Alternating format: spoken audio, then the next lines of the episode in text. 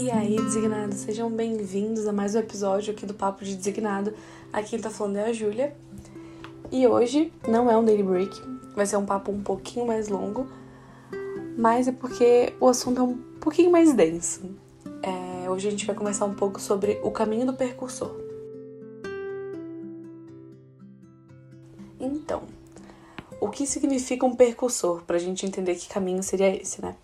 Percursor significa aquele que precede, que prenuncia, que anuncia, prepara e indica algo. Nesse caso, como a gente está falando do caminho do percursor, a gente está falando que caminho ele está anunciando e preparando, né? Na Bíblia, a gente vê como o último percursor de Cristo como João Batista, né? A gente vê ali em Mateus 3 que Jesus, de que Jesus diz que dentre os homens que nasceram naquela época não há nenhum maior do que João. Ele fala isso em Lucas 7:28. Mas por que que Jesus falou isso, né? Porque João não fez um milagre, não curou enfermos, não ressuscitou a galera, né? Ele por que, que ele seria o maior dos nascidos naquela época ali então? Porque Deus fez dele um percursor de Jesus, né? O fato dele anunciar e preparar, anunciar realmente né, que, que Jesus estava vindo e preparando o caminho, preparando os corações, né, através da, da graça que o Senhor deu para ele. Então, isso fez dele um dos maiores, ou maior, nascido naquela época, né?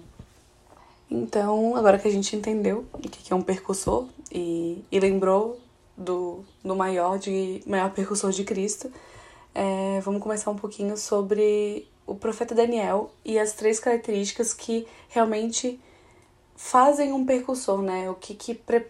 o, que, que o percursor faz para anunciar e preparar esse caminho que a gente falou, né? Então, em Daniel 1, 8, a gente vê sobre o jejum. A palavra diz: Daniel resolveu não se contaminar mais com as finas iguarias do rei, nem com o vinho que ele bebia. Por isso, pediu ao chefe dos eunucos que lhe permitisse não se contaminar. Então a gente vê aqui que Daniel não quer se contaminar, né? Não quis se contaminar com a comida e o vinho do rei Nabucodonosor. E por isso ele resolve se abster desses alimentos e pede uma dieta específica. Então, o jejum nesse contexto de Daniel não era para que ele não se contaminasse e pudesse se manter puro diante de Deus, né? Seguindo as regras alimentares de Israel. Então, o primeiro, a primeira característica, né, a primeira coisa que a gente vê um percursor fazendo é o jejum, né? Porque é através do jejum que a gente se mantém puro diante de Deus. A gente sabe que o jejum é a nossa ferramenta para nos manter mais próximos do Senhor, mais sensíveis, né? Assim como os outros que eu vou mencionar na sequência que tu já deve ter pensado, mas o jejum é essa ferramenta física, né, que realmente a gente sente no físico a, a força que tem em não se contaminar e se abster de algo para que a gente se mantenha puro diante de Deus. Né? E a segunda coisa, a segunda característica, é, tá em Daniel 6,10, que seria a oração. Então, para contextualizar, é, os governadores e sátrapas planejavam penalizar Daniel porque ele estava se destacando no reinado e para isso tentaram acusar Daniel de alguma desonestidade ou corrupção, mas eles não encontraram nada. Então, sabendo que Daniel adorava somente ao Deus, né? Eles pensaram que a única maneira de prejudicar Daniel seria fazendo que a adoração a Deus fosse algo ruim, algo ilegal, algo que fosse contra aquele, aquele reinado, né? Aqueles governantes. Então, diante disso, eles convenceram, convenceram o rei Dario a fazer um decreto irrevogável que, pelos próximos 30 dias, a única duração válida no impérito é o próprio rei. Então, na passagem, a gente, a gente vê, né? Quando Daniel soube que o documento é, tinha sido assinado, voltou para casa.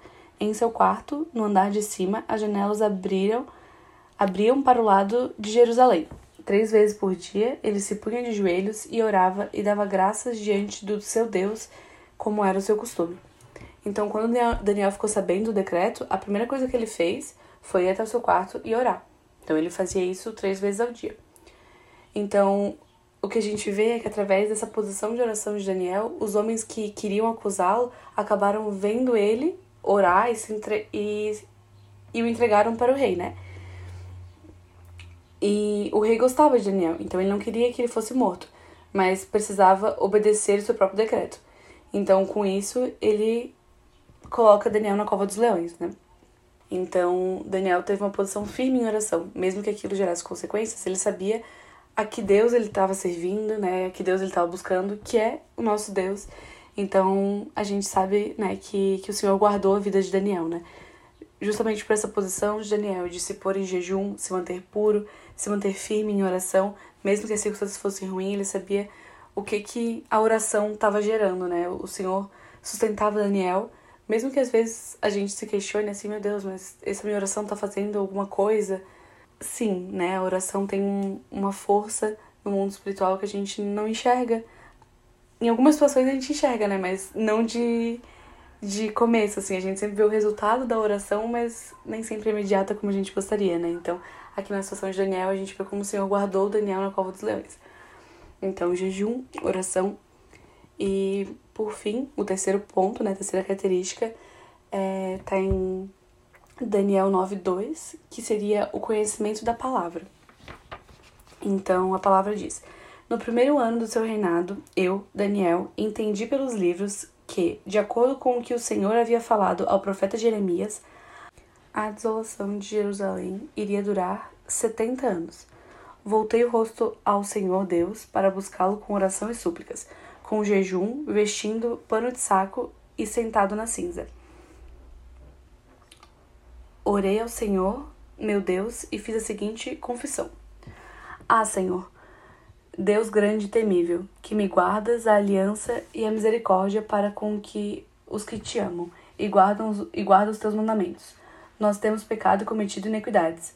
É, procedemos mal e fomos rebeldes, afastando-nos dos teus, dos teus mandamentos e dos seus juízos. E a oração de Daniel continua ali, né? Eu não li só o versículo 2, eu li do versículo 2 ao 4, ali em Daniel 9.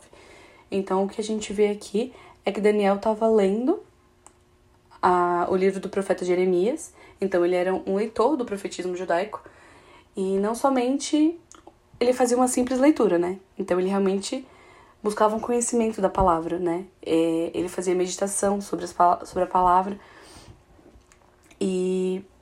porque ele lê Jeremias, que falou acerca da idolatria e da pouca fé do povo de Israel, ele em seguida se coloca na posição de oração, então ele ora sobre os pecados de Israel e sobre os seus pecados, que é o que eu estava lendo aqui no finalzinho, né? Eu parei na, no versículo 5. Então ele realmente reconhece, né, através da, do tempo de meditação e, e de buscar conhecimento na palavra, que aquele povo e ele mesmo falhou com o Senhor, né? Em, em ser fiel com o Senhor em alguns momentos, né?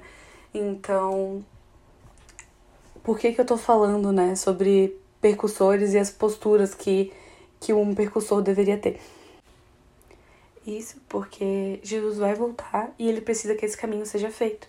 Ele precisa de percussores que anunciem e preparem um caminho, assim como é, a gente conversou no início ali que João fez. Então, João preparou né, anunciou que Jesus estava vindo, então agora a gente tem que tomar essa atitude como João, como Daniel, e anunciar a volta do Senhor, né? Então ele precisa que nós tenhamos motivação, né, para preparar esse caminho.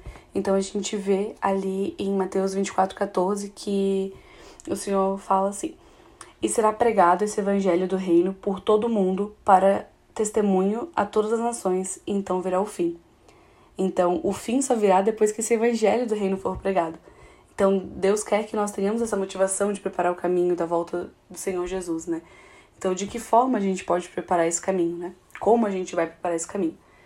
Então, resumindo, é por meio dessas três disciplinas espirituais que a gente conversou ali sobre a vida de Daniel, né?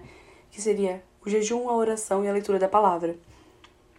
Então, essas três disciplinas, e claro, junto com a comunhão com a igreja, é, é através dessas coisas que a gente será capacitado para pregar, para pregar este evangelho do reino, né? Porque esse evangelho tem duas partes.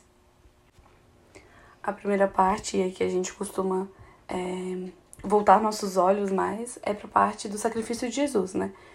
Que o sacrifício dele pelos nossos pecados realmente é algo que a gente tem que ter sempre em mente. Mas a gente esquece da promessa que o Senhor nos faz depois desse sacrifício, né? Que é a maior verdade de todas que da mesma maneira, né, que Cristo subiu aos céus depois de ressuscitar, ele voltará. Então o sacrifício de Jesus anuncia mais do que aquilo que a gente costuma voltar nossos olhos, né? A gente costuma focar tanto nessa parte, tipo, não, o Senhor morreu pelos nossos pecados, então eu sou nova criatura. Mas o Senhor vai voltar, né? Em glória para reinar em nosso meio, né? O Senhor quer vir morar junto com, conosco. Então não podemos esquecer disso, né? A gente tem que viver clamando por esse momento.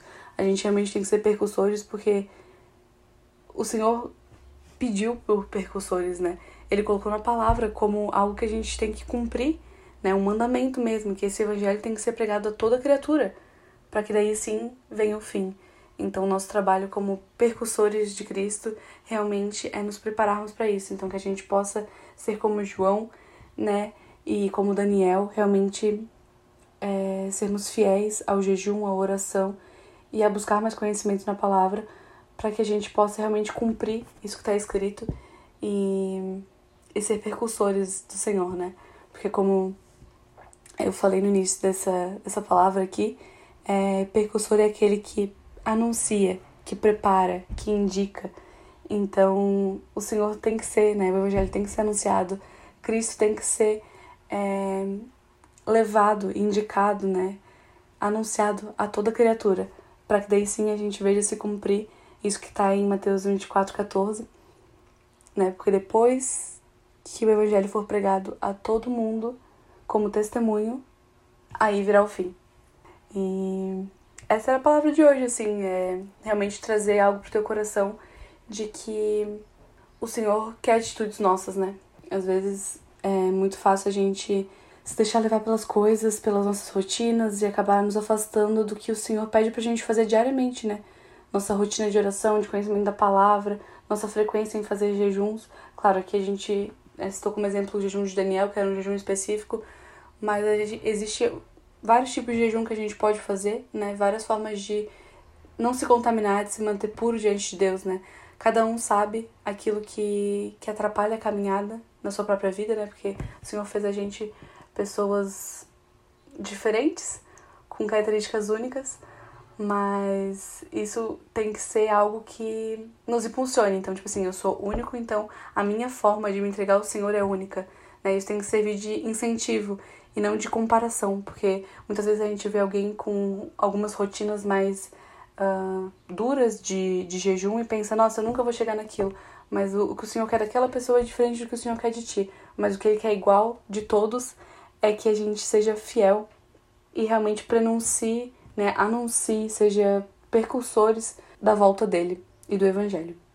Então, que, que possamos realmente buscar mais conhecimento. Então, conhecimento da palavra nos leva ao que a gente deve orar, do que, que a gente deve é, nos arrepender, porque quando Daniel é, leu o profeta Jeremias, ele percebeu os pecados que estavam sobre aquele povo e os pecados estavam sobre ele ainda, né? Pôde se pôr em posição de oração e se arrepender daquilo tudo, né? Então, às vezes, a gente não, não vê coisas que a gente ainda tem que se arrepender em nós mesmos por ter pouco conhecimento da palavra, né?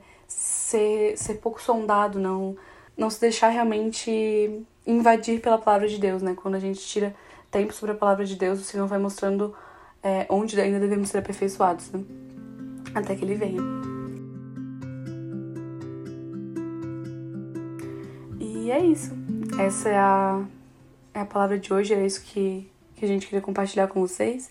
Espero que essa palavra abençoe a tua vida, que sirva de estímulo para que tu possa realmente buscar mais, mais do Senhor e possa exercer essas características para ser um percussor, assim como a gente conversou que João e Daniel foram e como se posicionaram, e muitos outros na Bíblia, né?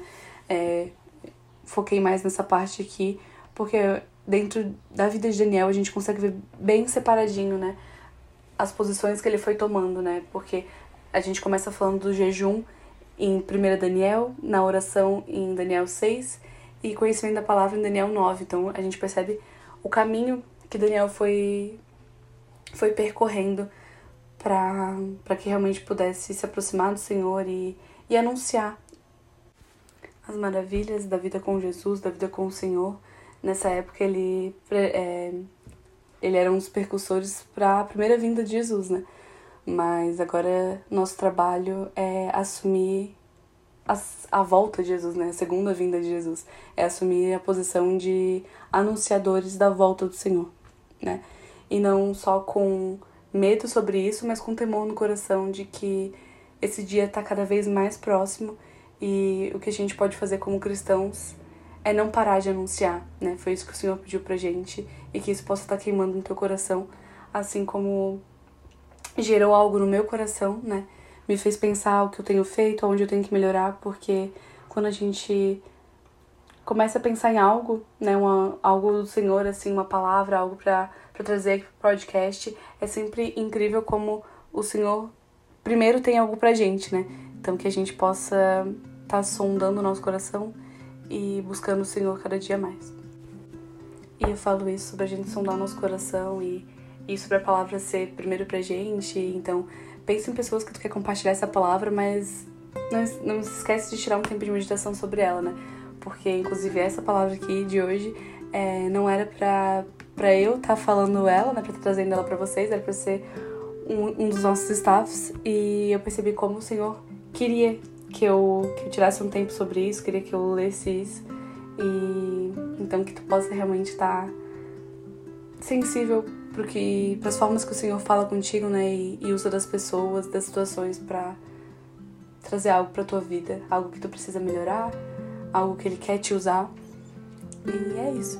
Que Deus te abençoe e que você persevere, que possamos perseverar todos como cristãos em ser percursores do Senhor.